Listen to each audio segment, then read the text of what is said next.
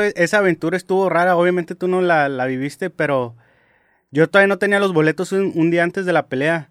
Este, y le digo a, mi, a un amigo con el que fui, le digo, hey, ¿qué onda? Vamos a la pelea, ya yo compro los boletos, no hay pedo. Este, no me han dicho, todavía no me los han confirmado. Y ya íbamos, íbamos también sin hotel, sin nada. Y yo nomás me había llevado 10 mil dólares, que es el límite que te puedes llevar. Un boleto de esos vale como, pues, como 10 mil bolas, güey.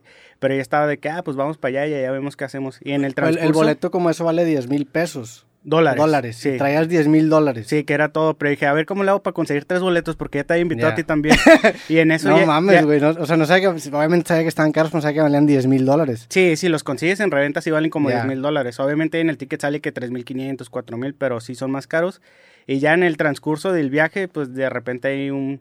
eh, pues Eddie Reynoso me regaló dos y luego mi primo me dijo, ah, me sobra uno de los que le dieron a los de Grupo Firme porque es amigo del Canelo. Y ya dije, ah, pues dámelo, ya me lo dio y te lo di a ti. Sí, que me habías, me habías mandado un mensaje. Yo ahí estaba en Los Ángeles, había ido, había ido a un evento de YouTube y me habías dicho, güey, se me hace que me sobra un, un boleto, Kyle. Así es. Y un día antes, yo todavía tampoco estaba seguro si iba a ir, güey. Tú estabas en Tijuana, te arrancaste manejando de Tijuana a, a Las Vegas, que son, ¿qué hiciste? Como, ¿Cinco horas? como seis horas, sí. Como seis horas. Yo también arran- me arranqué de, de Los Ángeles a Las Vegas. Subestimé cuánto tiempo me iba a tardar, porque como estaba quedando en la playa, sí tuve que cruzar toda la ciudad y me tardé como tres horas, güey. Y acabé llegando también ese, pues el mismo día, como dos horas antes de la pelea. Nos topamos allá afuera del T-Mobile Arena y, y entramos casi casi a la, a la, a la pelea, ¿no? Sí, entramos a la pelea que la neta es lo mejor porque si te pones a ver las otras peleas también chafas. Qué mamada, o sea, por, güey, ¿por qué no inflan más las otras peleas? No sé, la verdad, yo siempre he querido una cartelera de Ryan García, luego Sí. que pelee el Pitbull Cruz, después que pelee el Canelo, después Tyson Fury, no, siempre nomás es una buena pelea. Mm, Pero es el, el pedo es que no hay muchas estrellas, o sea, es el pedo. Pues- Porque, porque digo, estoy seguro que las peleas son buenas, o sea, los boxeadores son buenos. Pues yo creo que más que nada los promotores tratan de, de vender solamente una pelea, las es innecesario las otras peleas, porque sí, o sea, si te pones a ver, creo que sí hay buen talento, pero ahí está, ahí está el pedo. Pero sí, digo, el, Dana White que normalmente critica mucho al box, especialmente a Oscar de la Hoya, siempre dice que las peleas de box es como un, un eh, out of business sale, o sea, como esas tiendas que rematan todo porque ya van a cerrar, como que buscan papearse y sacar la, más- la mayor cantidad de lana con esa pelea sin importar si se chingan el negocio en un futuro. Así se sienten muchas de las peleas de box y por eso nada más inflan una pelea. Pero sí, güey, o sea, sí, sí se me hace muy curioso porque si lo comparas con artes marciales mixtas, no solamente con el UFC, generalmente el- en la cartelera a lo mejor no conoces a todas las peleas, pero sí ves unas tres o cuatro que te interesan.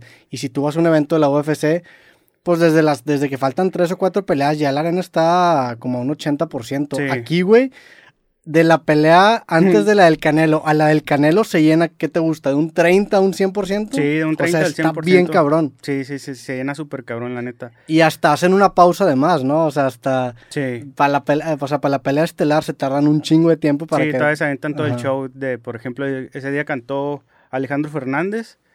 Alejandro Fernández, ¿verdad? Sí, la, la cagué, esa- creo que sí era Alejandro Fernández. Ahí estaba Alejandro Fernández, no recuerdo si él fue el que cantó. güey. No, el himno lo cantó creo que Carolina Ross. Mm, una, sí. una chava Carolina Ross. Y el himno de Golovkin fue Dimash. Sí, que yo no lo conocía, güey. No, yo tampoco, está en cabrón, ¿verdad? El, el himno de Kazajistán y su interpretación estuvo bien cabrón. Sí. Y luego mencioné en un podcast la experiencia de la pelea.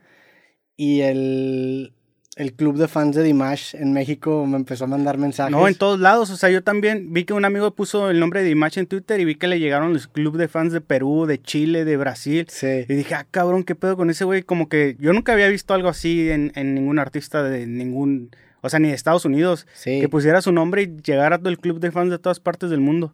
Sí, y más porque es de Kazajistán. Ajá, ¿Es sí. de Kazajistán? De Kazajistán. Ajá, no sabía que tenía tantos fans, pero pues al Chile qué bueno que dijimos cosas buenas, güey. Simón. Porque si hubiera dicho cosas malas se me hubiera venido todos No, pero sí está muy perro ese güey, la neta cantó chingón. Sí, pero incluso me topé mensajes de raza que...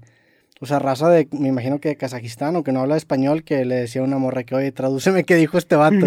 y ya la morra como que le traduce y ya como, Sí, sí, como si una, una buena recepción. Pero, pero sí, güey, ¿no- ¿tú crees que eso en el box cambia? O sea, que eventualmente ya No, no tengas creo, yo no creo que llenas, cambie, o sea, como si les ha funcionado así toda la vida, no creo que cambie.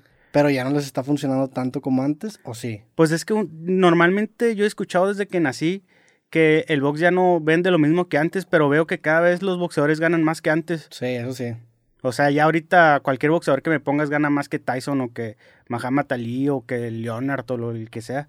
Pero eso crees que sea porque realmente les está yendo mejor o porque la distribución de ingresos también es más justa. No, la neta no sé. Sí, digo, porque si hablas con boxeadores de los 2000, por ejemplo Marco Barrera o, o el terrible Morales que han estado por acá, ellos sí me, ellos sí me decían de que, güey, la neta es que bajo los estándares de hoy, si hubiéramos tenido las peleas que tuvimos en ese entonces, nos hubiéramos Ah, sí, hecho fácil. millonaria a la vera, pero se quedaban un chingo, o los managers o los promotores, no sé, alguien se los pinches caqueaba, incluso el gobierno americano, o sea, creo que Marco Barrera, uno de los dos me dijo que, Barrera. que Barrera una pelea le hizo gratis, que el Sí. gobierno gringo le acabó quitando todo. Sí, no me la, la tercera contra Morales fue la que... Ah, fue la tercera contra Morales, no mames. Sí, pero ahorita desde que se puso de moda Mayweather, que fue su propio promotor, ya lo están empezando a hacer varios y ya es cuando ya se están hinchando de más, más de lana todavía que antes. Sí.